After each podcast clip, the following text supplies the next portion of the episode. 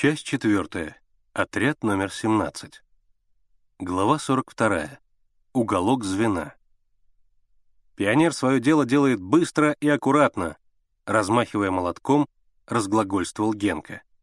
Он стоял на верхней ступеньке деревянной лестницы под самым потолком клуба и прибивал к стене плакат. «Вот-вот, быстро и аккуратно, а ты уже целый час копаешься», — заметил Слава. Одной рукой Слава поддерживал лестницу, в другой держал свисающий конец плаката. Клуб готовился к торжеству по случаю пуска фабрики на полную мощность. С потолка свисали гирлянды еловых ветвей с рассыпанными по ним разноцветными лампочками. Пионеры кончали устройство звеньевых уголков. Пахло свежей елью, столярным клеем, краской. Все пионеры были в новенькой форме защитного цвета. Костюмы им выдала дирекция фабрики, когда пионеры давали торжественные обещания. Отряду тогда вручили знамя, барабан и горн. «Вот, ребята», — сказал директор фабрики, подписывая наряд на материал. «Страна наша разута, раздета, только из разрухи вылезает, а для вас ничего не жалеет. Помните это». Миша стоял, закинув кверху голову, и следил за Генкиной работой. Когда Генка прибил второй конец плаката, Миша крикнул. «Слезай! Довольно болтовней заниматься!» Генка слез и стал рядом с Мишей и Славой. Мальчики с удовольствием осматривали свою работу. В центре звеньевого уголка помещался выпуклый фанерный щит, звено 1 имени Красного флота. Буквы были вырезаны в фанере и заклеены красной бумагой. Внутри щита — помещалась электрическая лампочка. Буквы горели ярко-красным пламенем. Получилось очень красиво. «А, здорово!» — хвастался Генка.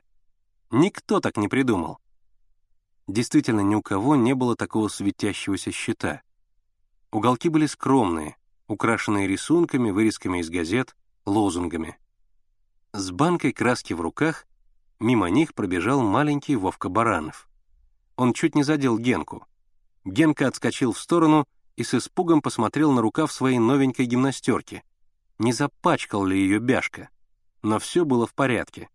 «Бяшка несчастная!» — рассердился Генка. «Носится, как угорелый. Чуть гимнастерку не запачкал». Он с удовольствием пощупал гимнастерку. «Материальчик — первый сорт». Он причмокнул губами. «Вот тебе и текстильная промышленность. А то ребята с каучука хвастают. Мы, мол, химики, резинщики. Дадут им резиновые комбинезоны. Будут знать резинщики. К ним подошел вожатый отряда Коля Севастьянов. «Коля», — сказал ему Генка, — «смотри, как мы здорово придумали. Лучше, чем у всех». «Неплохо», — равнодушно ответил Коля. «А хвастать этим нечего. Ваше звено старшее, у вас и должно быть лучше других.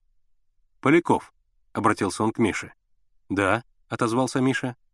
«Быстро, со звеном на площадку. Там Коровин со своими пришел». «Есть», — ответил Миша. «Смотри», — продолжал Коля. «Первая встреча самая ответственная. Сумеете подружиться? Будут ребята ходить. Не сумеете? Они больше не придут. Держитесь просто. Для первого раза постарайтесь вовлечь их в игру. Понял? Ну, отправляйтесь». «Звено Красного флота!» — крикнул Миша. «Становись!» Глава 43. Площадка. Пионеры выскочили из клуба и строем побежали на площадку. Так назывался теперь задний двор. Ничто там, впрочем, не изменилось, только висела сетка для волейбола. Возле корпуса, на асфальте, тесной кучкой сидели человек 10 беспризорных. Некоторые из них курили — все они были в лохмотьях, грязные, с нестриженными волосами. Только один паренек был в новенькой серой кепке, вероятно, только сегодня где-то раздобытый. Они изредка перебрасывались между собой словами, не обращая никакого внимания на окруживших их маленьких ребятишек, с любопытством разглядывавших странных пришельцев. Как было заранее условлено, пионеры сразу разбились на две группы и заняли место на волейбольной площадке. «Еще шесть человек!» — крикнул Миша, приглашая этим беспризорных вступить в игру. Никто из них не пошевелился. И все время, пока пионеры играли, они сидели в прежних позах, равнодушные и к игре, и ко всему окружающему. «Не поддаются», — прошептал Генка Мише. Вместо ответа Миша, подавая мяч, сильно ударил его и направил прямо в группу беспризорных. И это не произвело на них никакого впечатления. Только Коровин лениво отпихнул мяч ногой. Пионеры играли с азартом. Поминутно слышались выкрики «Пасок! Бей! Удар! Режь! Свечка! Туши! Мазила!» Но это не подзадоривало беспризорных. Некоторые из них, прислонившись к стене, дремали, жмурясь от солнца. Они присматриваются. Сразу их не вовлечешь, думал Миша. Но как бы они ни ушли. Миша дал свисток. Игра прекратилась. Девочки остались на площадке, мальчики подсели к беспризорным. «Здорово, Коровин», — сказал Миша. «Как дела, тезка?» «Ничего», — нехотя ответил Коровин. «Помаленьку». «Что это у вас за палка?» — спросил вдруг беспризорник с таким обилием веснушек на лице, что их не мог скрыть даже толстый слой грязи, и показал на оборудованный между двух деревьев самодельный турник из водопроводной трубы. «Турник», — охотно объяснил Миша.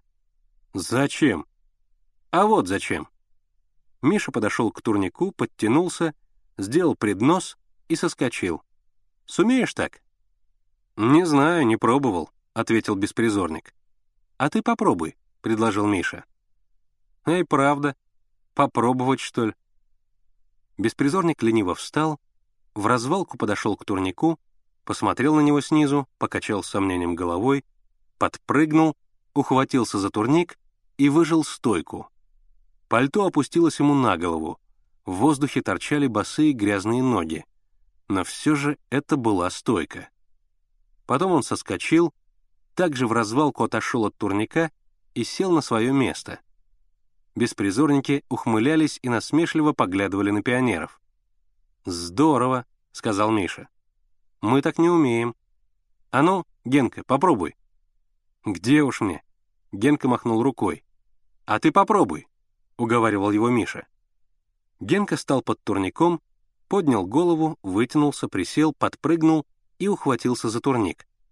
Потом, не сгибая колен, выбросил ноги вперед и начал раскачиваться. Он раскачивался все быстрее, быстрее, быстрее, и вдруг раз — он сделал стойку. Два — вторая стойка. Три — третья стойка. Он описывал быстрые круги, и красный галстук летел вслед за ним. Потом опять раскачивание, все медленней и медленней, и Генка спрыгнул на землю.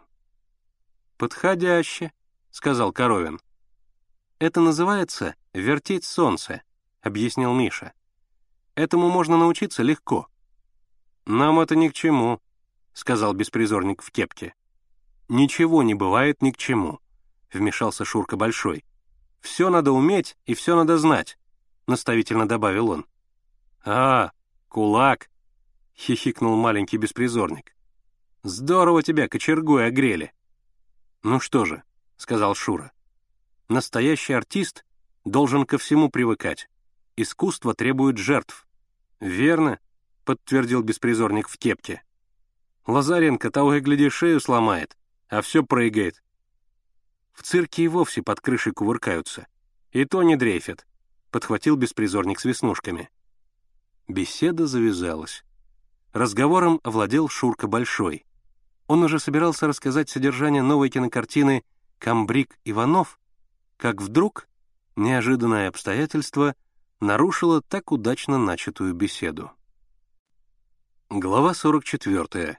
Юркин велосипед. Во дворе появились Юрка-скаут и Борька. Но они не просто появились, они въехали на велосипеде. Велосипед был дамский, но настоящий, двухколесный, новый, с яркой шелковой сеткой на заднем колесе. Юра стоя вертел педали, а Борька сидел на седле — расставив ноги и торжествующе улыбаясь во весь свой щербатый рот. Они объехали задний двор. Потом Борька слез с велосипеда, и Юра начал кататься один, выделывая разные фигуры. Он ехал без рук, становился коленями на седло, делал ласточку, ехал на одной педали, соскакивал назад. В это время Борька, стараясь привлечь к этому зрелищу всеобщее внимание, орал во все горло. «Вот это да! Вот это дает! А ну еще, Юрка!» И в избытке восхищения хлопал себя руками по штанам и бросал вверх шапку. Все смотрели на Юру. Разговор пионеров с беспризорниками оборвался.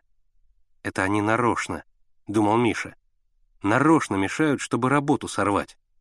«Давай их сейчас отсюда наладим», — шепотом предложил ему Генка. Но Миша отмахнулся. «Не затевать же здесь драку, только дело испортишь». Он думал, что же делать, как вдруг увидел в воротах Юриного отца доктора Стоцкого. Юра не видел отца. Он стоял за углом корпуса и вместе с Борькой поправлял цепь на велосипеде. «Юрка!» — крикнул Миша. «Иди сюда!» И подмигнул Генке, скосив глаза в сторону Юриного отца. Юра оглянулся и с недоумением посмотрел на Мишу. «Да иди!» — крикнул снова Миша. «Чего боишься?» Юра, придерживая рукой велосипед, нерешительно подошел. «Это какая марка?» Миша кивнул на велосипед. «Эйнфильд?» «Ах, Эйнфильд!» Миша потрогал велосипед. «Ничего, машина». Коровин и беспризорник в кепке тоже начали ощупывать велосипед. Вдруг Генка заложил пальцы в рот и отчаянно засвистел. Стоявший в воротах доктор обернулся и, увидев Юру, подошел к ребятам. Это был красивый мужчина с холеным лицом и полными белыми руками. От него пахло не то одеколоном, не то аптекой. Юра стоял у своего велосипеда и растерянно смотрел на отца. «Юрий», — строго произнес доктор, — «домой». «Я вовсе», — начал было Юра, — «домой», — ледяным голосом повторил доктор. Посмотрел на беспризорников, брезгливо поморщился, круто повернулся и пошел со двора. Придерживая рукой велосипед, Юра побрел за ним. «Здорово разыграл», — сказал Коровин. «Не задавайся», — поучительно добавил беспризорник с веснушками. Глава 45. Ленточка. Разговор снова наладился, и мальчики беседовали еще целый час. Уходя, беспризорники обещали опять прийти завтра. Довольные первым успехом, пионеры оживленно обсуждали поведение беспризорных. Невдалеке, на асфальтовой дорожке, сидел Борька и играл сам с собой в расшибалочку. «Эй, Жила!» — крикнул Генка. «Что ж ты на велосипеде не катаешься?» Борька промолчал. «Имей в виду», — продолжал Генка. «Сам имей в виду. И скауту своему несчастному передай. Будете срывать нам работу? Смотрите, таких кренделей вам навешаем, что вы их в год не соберете». Борька опять промолчал. «Что ты, Гена, к нему привязываешься?» примирительно сказал Миша. «Чего привязываешься?» «Борька парень ничего, только зря с этим скаутом водится». Борька насторожился, опасаясь подвоха. «И чего он с ним водится?» — продолжал Миша. «Юра его из-за человека не считает. Видали, как его папаша на нас на всех посмотрел?» Борька молчал, не понимая, к чему клонит Миша. «Видали?» — повторил Миша и, обращаясь к Борьке, сказал. Верно, Борька, я говорю?» «Ты чего меня агитируешь?» — ответил Борька. «В пионеры, что ли, хочешь записать? Не нужны мне ваши пионеры. Зря стараешься». «Тебя никто и не примет!» — крикнул Генка. «Подожди!» — остановил его Миша и снова обратился к Борьке. «Я тебя не агитирую. Я просто так говорю. А с тобой я хотел одно дело сделать. Серьезное дело. Вот только вчера об этом со Славкой говорили. Верно, Славка?»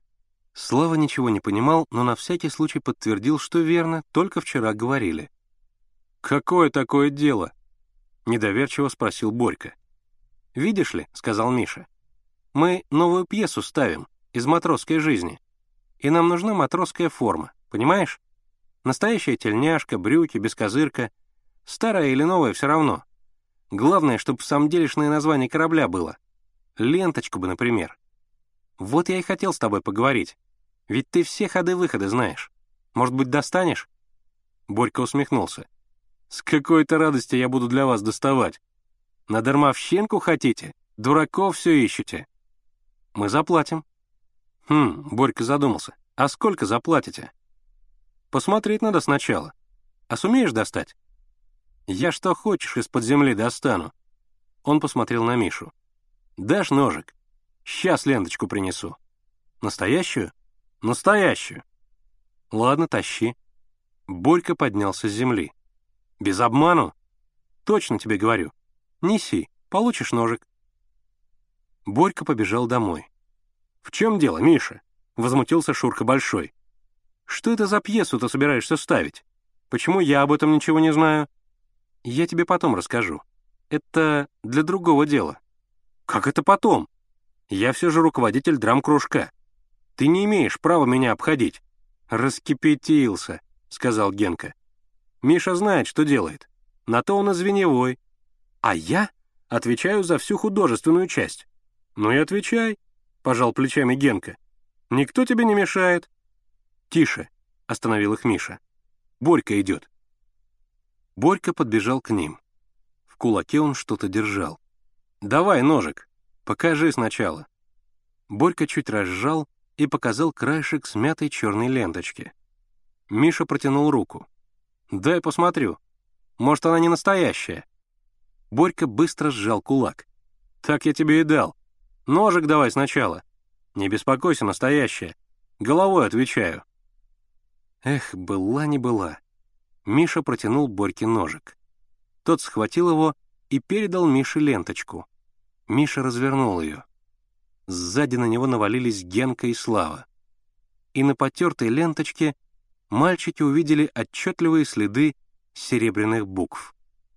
Императрица Мария. Глава 46. Проекты. Теперь беспризорники каждый день приходили на площадку. Они приводили с собой товарищей, играли с пионерами в лапту, в волейбол, слушали Шурины рассказы, но заставить их снять свои лохмотья было невозможно, хотя стояли жаркие июльские дни. Воздух был пропитан терпким запахом горячего асфальта.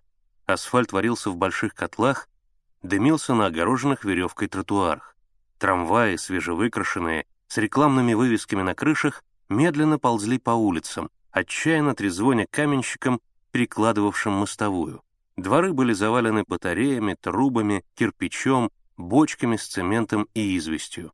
Хозяйство Москвы восстанавливалось. «Циндель пустили», — объявлял всезнающий Генка, показывая на дальний дымок, поднимавшийся из невидимой за домами фабричной трубы. «Вчера пустили. А завтра трехгорка пойдет в ход. «Все ты знаешь», — насмешливо отвечал Миша. «Даже из чьей трубы дым идет. А вот это что?» Он показал на работавших на столбах монтеров. «Как что?»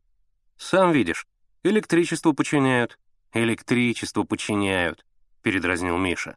«Много ты знаешь. А почему починяют? Испортилось, наверное. Эх ты, Каширскую электростанцию пустили, вот почему. Она на угле работает.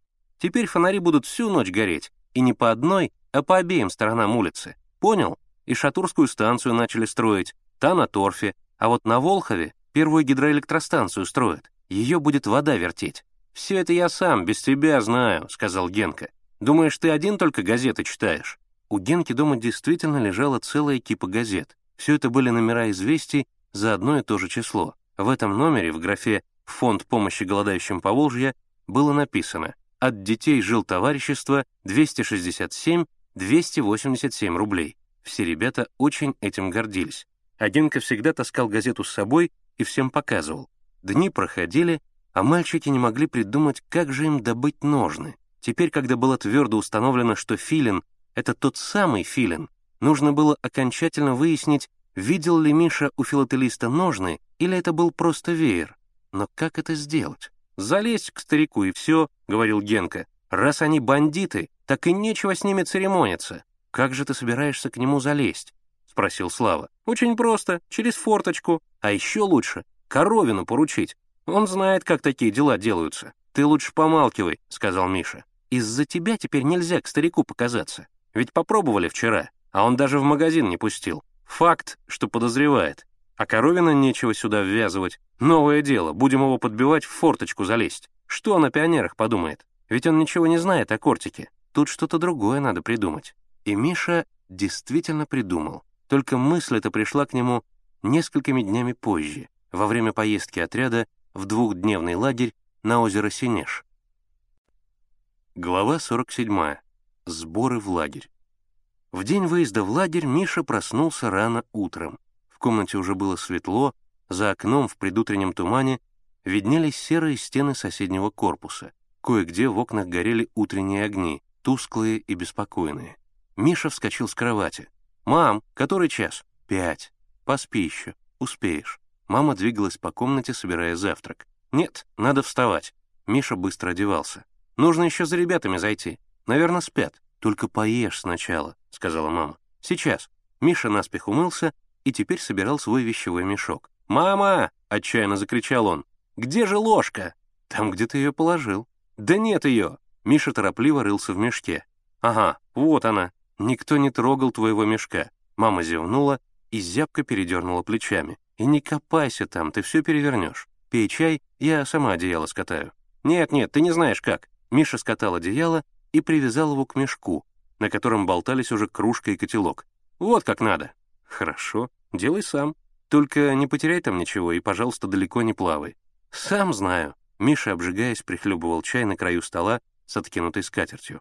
«Ты меня все маленьким считаешь. И напрасно. Вот вернусь из лагеря, обязательно эту штуку сломаю». Он показал на сложенную в углу печь. «Скоро паровое отопление пустят. Знаешь, как тепло будет? Когда пустят, тогда и сломаем», — ответила мама. С мешком за плечами Миша выбежал из квартиры. В дверях он столкнулся с шедшим к нему Генкой. Генка тоже был в походной форме. Миша послал его во двор собрать остальных ребят, а сам поднялся к Славе. Как и следовало ожидать, Слава еще не проснулся.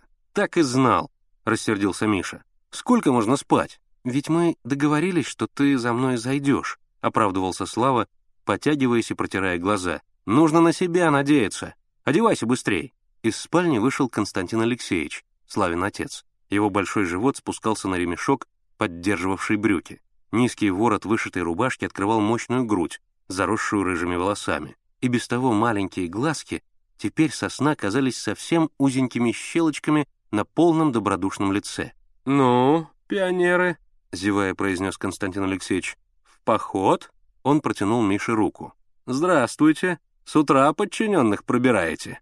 «Муштруйте их, муштруйте». «Здравствуйте», — ответил Миша. «Мы просто так разговаривали». Он всегда почему-то смущался, встречаясь с Константином Алексеевичем. Мише казалось, что тот в душе посмеивается над ним и вообще над ребятами. К тому же технический директор фабрики. Спец, как говорила Агриппина Тихоновна. «Ну-ну, разговаривайте». Шлепая туфлями, Константин Алексеевич вышел в кухню.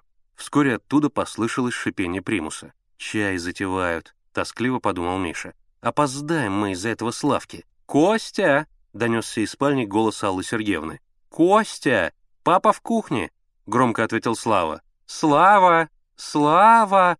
«Что? Скажи папе, чтобы котлеты завернул в вощеную бумагу». «Хорошо», — ответил Слава, продолжая зашнуровывать ботинки. «Нехорошо, а иди сейчас скажи ему». Слава промолчал. «Кто к тебе пришел?» Снова раздался голос Аллы Сергеевны. «Миша! Миша? Здравствуйте, Миша! Здравствуйте!» — громко ответил Миша. «Мишенька, голубчик!» — заговорила Алла Сергеевна, не вставая с кровати. Я вас очень прошу, не позволяйте Славе купаться. Ему врачи категорически запретили». Слава покраснел и отчаянно затеребил шнурки ботинок. «Хорошо», — улыбнулся Миша. «И вообще», — продолжала Алла Сергеевна, — «посмотрите за ним. Без вас я бы не пустила его. Вы рассудительный мальчик, и он вас послушает». «Хорошо, я посмотрю за ним», — ответил Миша и скорчил Славе рожу. Комнату с чайником и проволочной подставкой в руках вошел Константин Алексеевич. «Ну, путешественники», — сказал он, ставя чайник на стол, — «пейте чай». «Спасибо», — ответил Миша. «Я уже позавтракал». «Костя!» — снова раздался из спальни голос Аллы Сергеевны. «Что ты там возишься? Разбуди Дашу». «Не нужно», — ответил Константин Алексеевич, нарезая хлеб. «Уже все готово». «Скажи Даше», — продолжала Алла Сергеевна, «скажи Даше, когда придет молочница, пусть возьмет только одну кружку». «Хорошо скажу. «Ты спи, спи.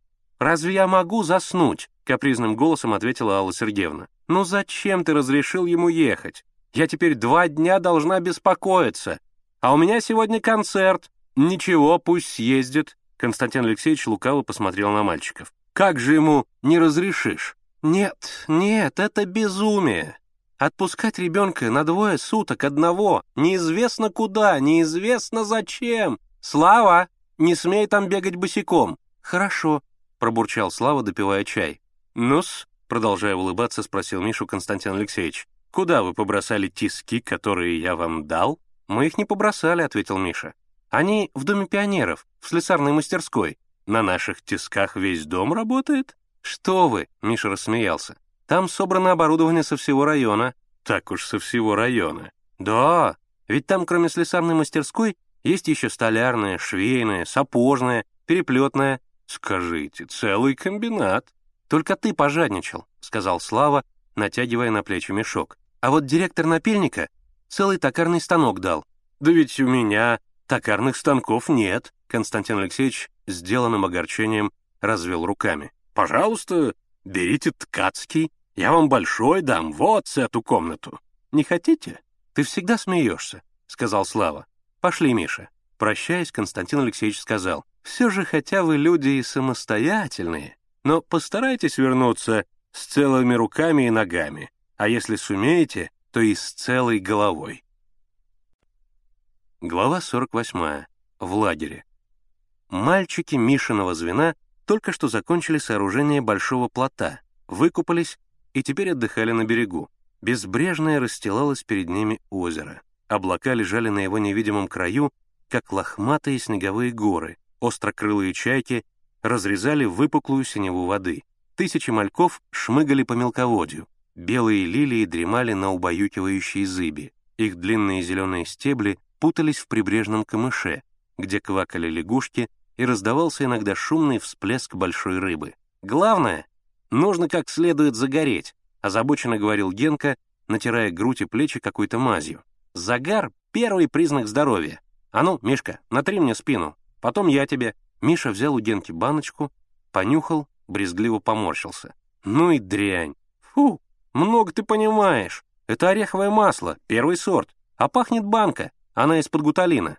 Миша продолжал брезгливо рассматривать мазь. «И крошки здесь какие-то, яичная скорлупа. Это ничего», — мотнул головой Генка. «У меня, понимаешь, в мешке все перемешалось. Ничего, давай, маш». «Нет». Миша вернул Генке банку. «Сам машься. Я к ней притрагиваться не хочу. И не надо. Вот увидишь, к вечеру буду как бронза. Пошли, ребята, сказал Слава. Вон Коля идет. Мальчики пошли к лагерю, к разбитым на опушке леса серым остроугольным палаткам. В середине лагеря уже высилась мачта. Завтра утром будет торжественный подъем флага. Свежевскопанная и утоптанная ребячими ногами земля вокруг мачты серым бугорком выделялась на опушке. Кругом земля была коричневая, в опавшей сосновой коре, желтых иглах и сухих потрескивающих ветках. Из-под крайней палатки доносились крики хлопотавших у костра девочек. Над костром на укрепленной на двух рогатках палке висели котелки. Запах подгоревшей каши быстро распространился по лагерю. «Чего они орут?» — сказал Генка. «Девчонки ничего не могут делать спокойно.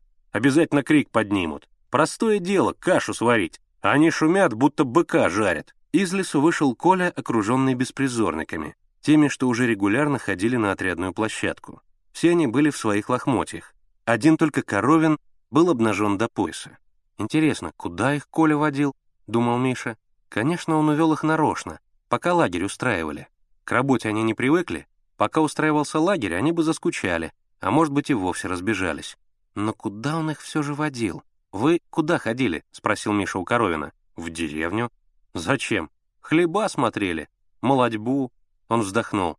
«Мы раньше тоже и корова у нас была». Миша с восхищением посмотрел на Колю. Он стоял у костра, окруженный девочками, и пробовал кашу, смеясь и дуя на ложку. «Какой он все-таки умный», — думал Миша. Повел этих ребят в деревню, ведь все они деревенские, и он повел туда, чтобы ребята вспомнили свой дом, свою семью. «Еще на станцию ходили», — продолжал Коровин. «Зачем? Дом там. Смотрели, как ребята живут.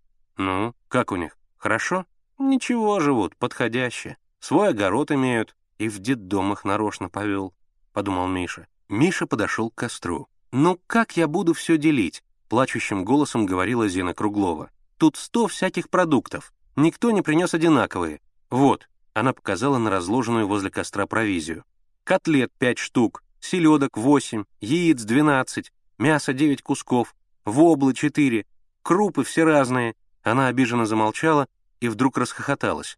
А второе звено рыбы наловила. Шестнадцать пескарей. Ее красное от жары лицо с маленьким вздернутым носиком стало совсем круглым. «Мелковато, рыбешка», — согласился Коля. «Ничего, пообедаем, только пальчики оближете». Глава 49. Генерал-квартирмейстер. И действительно пообедали. Каша чудесно пахла дымом, вареной воблой, в чае плавали еловые иглы, капельки жира и яичная скорлупа. Ели сделанными из бересты ложками, рассевшись вокруг костра. Вверху шумели сосны, встревоженно каркали вороны, Коля распрямил кусок проволоки, нанизал на него кусочки мяса и тут же сделал шашлык. Всем досталось по маленькому кусочку, но зато шашлык был настоящий. После обеда Коля сказал, «Завтра мы с детским домом проведем большую военную игру «Взятие Перекопа». Чтобы не ударить лицом в грязь, сегодня немного потренируемся. Вон там будет штаб белых». Он показал на рощицу на правом берегу озера. Задача — проникнуть в штаб белых и захватить их флаг. Врангелем назначается Шура Агуреев, а Генка Петров — начальником штаба. «Почему мы будем белыми?» — запротестовал Генка. «Действительно», — сказал Шура, — «это несправедливо. К тому же у белых не было должности начальника штаба. Он назывался генерал-квартирмейстером». «Хорошо», — улыбнулся Коля. «Значит, Генка будет генерал-квартирмейстером. А приказ выполняйте. Как только услышите сигнал трубы, игру кончить и всем собраться в лагере.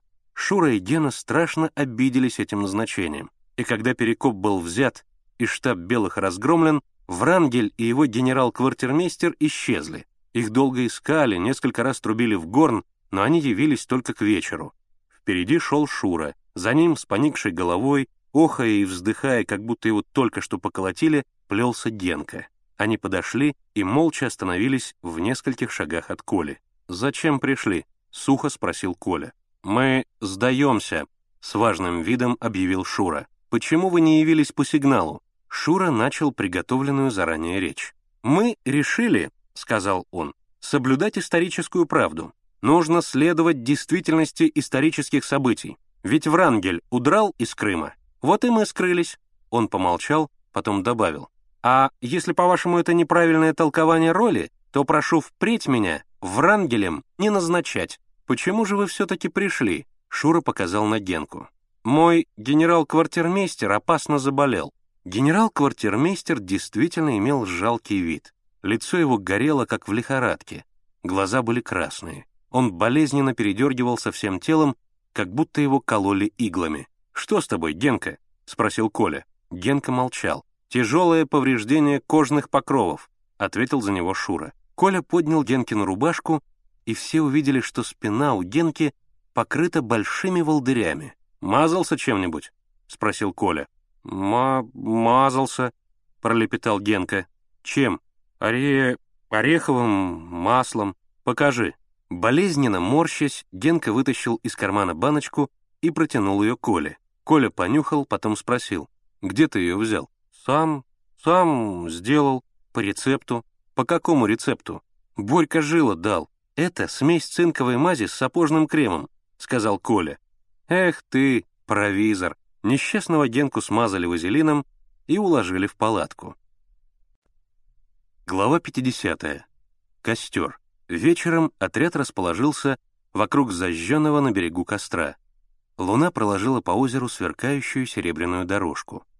Под черной громадой спящего леса белели маленькие палатки.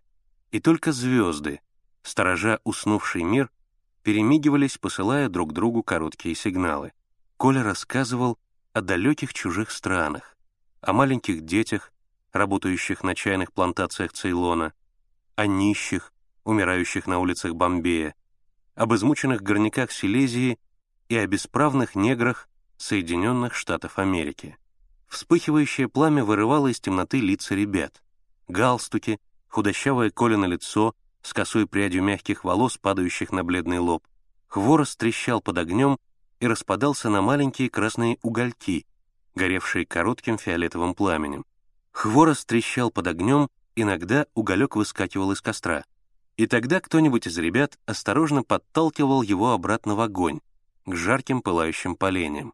И еще Коля рассказывал о коммунистах и комсомольцах капиталистических стран, отважных солдатах мировой революции. Миша лежал на животе, подперев кулаками подбородок. Лицо его было жарко от близости огня. По ногам и спине пробегал тянущий с озера холодок. Он слушал Колю, и перед его мысленным взором вставали суровые образы бесстрашных людей, сокрушающих старый мир. Он представлял их себе идущими на казнь, мужественно переносящими пытки в тюрьмах и застенках, поднимающими народ на восстание. Его охватывала жажда подвига, и он мечтал о жизни, подобной этой, до последнего вздоха, отданной революции. Коля кончил беседу и приказал дать отбой. Протяжные звуки горна всколыхнули воздух и дальним эхом отозвались за верхушками деревьев. Все разошлись по палаткам. Лагерь уснул. Миша не спал. Он лежал в палатке и через открытую полость смотрел на звезды. Рядом с Мишей, вытянувшись во весь свой длинный рост и с головой покрывшись одеялом, спал Шурка Большой. За ним, съежившись и чуть посапывая, Слава. А вон ворочается и стонет Генка. Ребята спали на мягких еловых ветках, уткнув головы в самодельные, набитые травой подушки. Хрустнула ветка. Миша прислушался. Это часовые. Из палатки девочек послышался тихий приглушенный смех. Наверное, Зина Круглова. Все и смешно. Он почему-то вспомнил Лену и Игоря Буш. Где они теперь, эти бродячие акробаты? Давно ребята их не видели. Почти все лето. Где их ослик, тележка? Генка все мечтал об этой тележке. Хотел рекламу на ней по городу возить, чтобы в кино бесплатно пускали. Чудак Генка. Миша представил себе Генку, возящим тележку по московским улицам. И вдруг неожиданная мысль пришла ему в голову. Тележка. Как это он раньше не сообразил? Миша даже привстал от волнения. Вот это идея! Это будет здорово! Он ясно представил себе всю картину. Черт возьми, вот это да! Ему захотелось сейчас же разбудить Генку и Славу и поделиться с ними своим планом. Ну ничего, он завтра им расскажет. Теперь самое главное — найти Бушей. А там Миша еще долго не мог заснуть, обдумывая возникший у него такой верный чудесный план. Потом он заснул. Шаги часовых удалились, смех в палатке девочек прекратился, и все стихло. Потухший костер круглым пятном чернел на высоком, залитом лунным светом берегу. В его пепле еще долго попыхивали и гасли маленькие огоньки, вспыхивали и гасли, точно играя в прятки меж обгоревших и обуглившихся поленьев. Глава 51. Таинственные приготовления. Кончился август. Зябнувшие бульвары плотнее закутывались в яркие ковры опавших листьев. Невидимые нити плыли в воздухе, пропитанном мягким ароматом уходящего лета.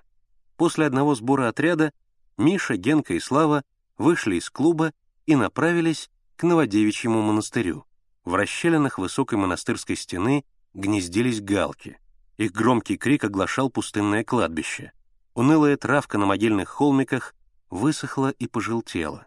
Металлические решетки вздрагивали, колеблемые резкими порывами ветра. «Придется подождать», — сказал Миша. Друзья уселись на низкой скамейке, опиравшейся на два шатких столбика и совсем припавшей к земле. «Половину покойников хоронят живыми», — объявил Генка, поглядывая на могилы. «Почему?» — спросил Слава. «Кажется, что человек умер, а на самом деле он заснул летаргическим сном. В могиле он просыпается. Пойди тогда доказывать, что ты живой. Это бывает, но редко, сказал Миша. Наоборот, очень часто, возразил Генка. Нужно в покойника пропустить электрический ток, тогда не ошибешься. Новая теория доктора медицины Геннадия Петрова, объявил Миша. Прием от двух до четырех, добавил Слава. Смейтесь, смейтесь, сказал Генка. Похоронят вас живыми. Тогда узнаете. Смеетесь». Он обиженно умолк, потом нетерпеливо спросил. «Когда они придут?» «Придут», — ответил Миша.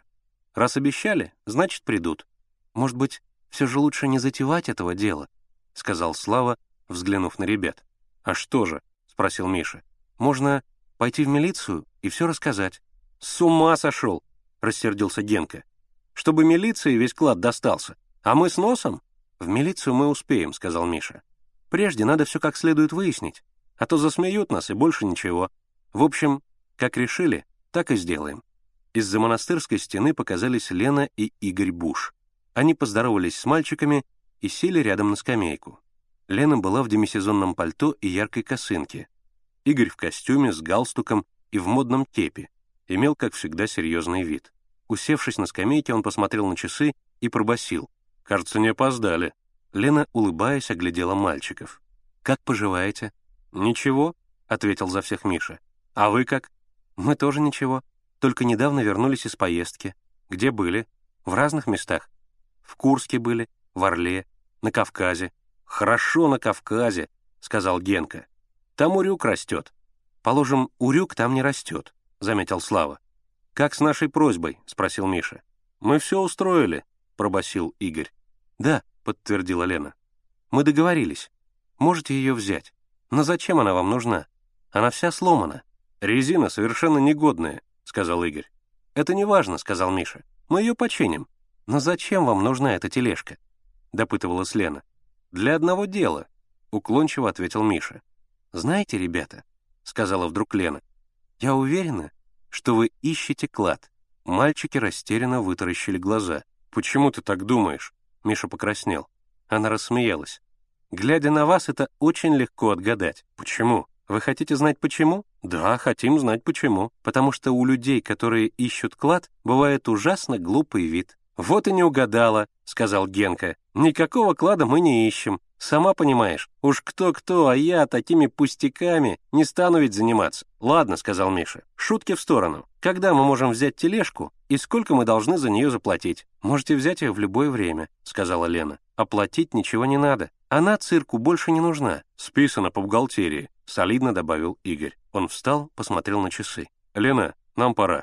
Мальчики проводили бушей к трамваю. Возле остановки притоптывал ногами, потирая зябнущие руки, лоточник. Его фуражка с золотой надписью «Моссельпром» была надвинута на самые уши, и завитушка, идущая от последней буквы, согнулась пополам. Мальчики купили прозрачных, угостили ими бушей. Потом Лена и Игорь уехали. Друзья по Большой Царицынской через Девичье поле отправились домой. Глава 52. Рекламная тележка. На пустынном сквере осенний ветер играл опавшими листьями. Он собирал их в кучи, кружил вокруг голых деревьев, метал на серый гранит церковных ступеней, шуршал ими по одиноким скамейкам, бросал под ноги прохожим и грязными растоптанными клочьями волочил вверх по остоженке, где забивал под колеса яркой рекламной тележки, стоявшей на углу Всеволожского переулка. На тележке были укреплены под углом два фанерных щита с развешанными на них афишами новой кинокартины «Камбрик Иванов». Вверху, там, где щиты сходились, качались вырезанные из фанеры буквы «Кино Арбатский Арс». Постоянные прохожие Остоженки привыкли к тележке, уже несколько дней неизменно торчавшей на углу. Вечером за ней являлся мальчик и увозил ее. Лысый старик, хозяин филателистического магазина, всегда ругал мальчика за то, что он ставит тележку против магазина. Мальчик ничего ему не отвечал, подкладывал камни под колеса и спокойно удалялся. Однажды вечером мальчик явился, вынул камни из-под колес тележки, вкатил ее во двор и пошел в дворницкую. Дворник, худой рыжий татарин, сидел на широкой кровати, свесив на пол босые ноги. «Дяденька», — сказал мальчик, — «моя тележка сломалась. Можно и постоять во дворе?» «Опять сломался», Дворник лениво посмотрел в окно. «Опять сломался!» Он зевнул, похлопал ладонью по губам. «Пусть чай стоит. Нам разве жалко?» Мальчик вышел, внимательно осмотрел тележку, тронул верхнюю планку, тихонько стукнул по щиту и ушел. Двор пустел. В окнах гасли огни. Когда совсем стемнело, из подъезда черного хода вышли старик-филателист и филин. Они остановились у самой тележки. Старик в полголоса спросил. «Значит, решено?» «Да», — раздраженным шепотом ответил Филин. «Чего ему ждать? Год, как вы его за нос водите». «Сложный шифр», — пробормотал старик. «По всем данным, литарея, а вот поди ты без ключа не могу прочесть». «Если б вы знали, что там есть», — зашептал Филин, наклоняясь к старику, — «то прочли бы». «Понимаю, понимаю. Да что делать?» Старик развел руками. «Выше головы не прыгнешь. Может, подождет еще Валерий Сигизмундович? Право, лучше подождать». «Не хочет он больше ждать, понятно? Не хочет. Так что к воскресенью все приготовьте. И остальное все. Я сам не приду, мальчонку пришлю». Филин ушел. Шамкая беззубым ртом, старик побрел в подъезд. В освещенном окне появилась его сгорбленная фигура. Старик медленно передвигался по кухне. Наклонившись, он подкачал примус. Длинные красные языки высовывались из-под чайника, облизывая его крутые бока. Потом старик начал чистить картошку. Чистил он ее медленно, аккуратно. Кожура длинной изломанной лентой свисала все ниже и ниже, пока не падала в ведро. Из кухни старик перешел в комнату и склонился над столом.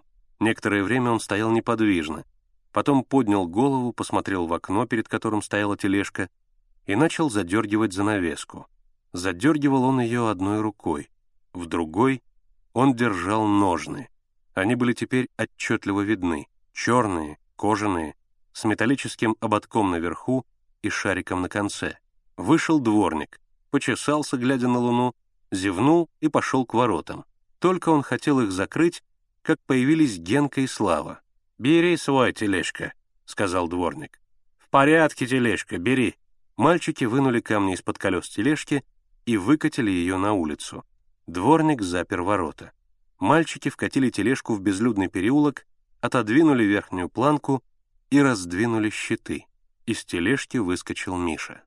Поздно ночью вернулся Миша домой. Мамы не было дома, она работала в ночной смене. Миша разделся и лег в постель. Он лежал с открытыми глазами и думал. Здорово они придумали с тележкой. Целую неделю изо дня в день следили они из нее за магазином старика. Провожая посетителей, старик разговаривал с ними возле тележки и не догадывался, что там кто-то сидит. Ночью они ставили тележку во дворе и таким образом узнали весь распорядок жизни старика. И ножны несколько раз видели. Если снять ободок и вывернуть шарик, они разворачиваются веером. На веере что-то написано. Непонятно только одно. Старик сказал Филину, что без ключа он не может расшифровать. Но ведь ключ-то у него в ножнах. Что же он расшифровывает? Ладно, нужно добыть ножны, тогда видно будет. Того высокого зовут Валерий Сигизмундович. Ясно, что это Никитский. Они его, правда, больше не видели, но важно завладеть ножнами, а Никитский потом никуда не денется. Теперь дело будет проще. Борьку-то они сумеют надуть. Борька давно на тележку зарится. С тележкой, конечно, придется расстаться. Правда, за то, что они ее возят, их бесплатно пускают в кино. Но все равно с понедельника в школу некогда будет, и не к лицу пионерам заниматься такой коммерцией. Мысли Миши перенеслись на дела отряда. Предстоит детская коммунистическая неделя. Нужно написать письмо пионерам города Хемница в Германии социал-предатели, всякие там Шейдеманы и Носки совсем обнаглели. И чего это иностранные рабочие терпят до сих пор капиталистов? Рабочих много, а капиталистов мало. Неужели они не могут справиться? Потом нужно серьезно поговорить с Зиной Кругловой. Девочки задерживают пошивку белья для детдомов. Правда, на сборе постановили, что шить будут и мальчики, и девочки. Между мужским и женским трудом не должно быть разницы. Это, конечно, буржуазный предрассудок, но все же пусть шьют лучше девочки. Глава 53. Ножны. Посвистывая, Борька Жила шел по Никольскому переулку. В руках он держал пакет, аккуратно обернутый газетой и обвязанный шпагатом. Борька шел не останавливаясь. Отец приказал ему по дороге от филателиста домой нигде не задерживаться и принести пакет в целости и сохранности это приказание было бы выполнено в точности, если бы внимание Борьки не привлекла рекламная тележка кино «Арс». Она стояла на церковном дворе. Вокруг нее собрались Миша, Генка, Слава и беспризорник Коровин. Они рассматривали тележку и о чем-то горячо спорили. Борька подошел к ним. С любопытством оглядел всю компанию. «Ты на резинку посмотри, на резинку!» — говорил Миша, тыкая ногой в колеса. «Одни покрышки чего стоят?» — Коровин засопел. «Цена окончательная». «Уж это ты брось», — сказал Генка. «Пять рублей за такую тележку». «Вы что, тележку продаете?» Борька придвинулся ближе к ребятам. Миша обернулся к нему. «Продаем. А тебе что?» «Спросить нельзя. Нечего зря спрашивать. А я, может, куплю. Покупай. Сколько просите?» «Десять рублей». Борька присел на корточки и начал осматривать тележку.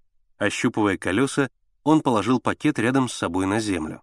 «Чего ты щупаешь?» — сказал Миша и взялся за ручки. «Колеса-то на подшипниках.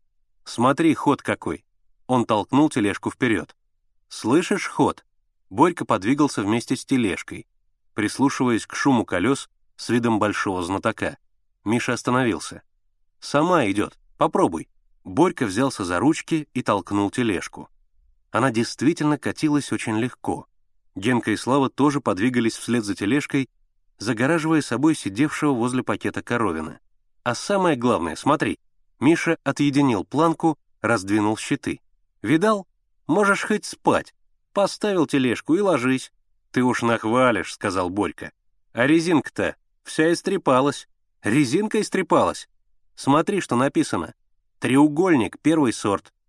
Мало ли чего написано. И краска вся облезла. Нет, вы уж давайте подешевле. Ладно, Мишка.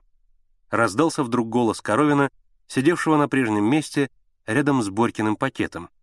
«Я забираю тележку». Мишкин азарт вдруг пропал. «Вот и хорошо, бери. Прозевал ты тележку, жила. А я, может, дороже дам». «Нет, теперь уж не дашь. «Почему?» Борька подошел к своему пакету, поднял его. «Потому», — Мишка усмехнулся.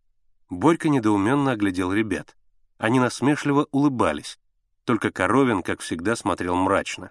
«Не хочешь, как хочешь», — сказал Борька. «Потом сам будешь набиваться. Но уж больше двугривенного не получишь». Когда Борька скрылся за поворотом, мальчики забежали за церковный предел, и Коровин вытащил из кармана ножны. Миша нетерпеливо выхватил их у него, повертел в руках, затем осторожно снял сверху ободок и вывернул шарик. Ножны развернулись веером. Мальчики уставились на них, потом удивленно переглянулись. На внутренней стороне ножен столбиками были нанесены знаки — точки, черточки, кружки, точно так же, как и на пластинке кортика. Больше ничего в ножнах не было.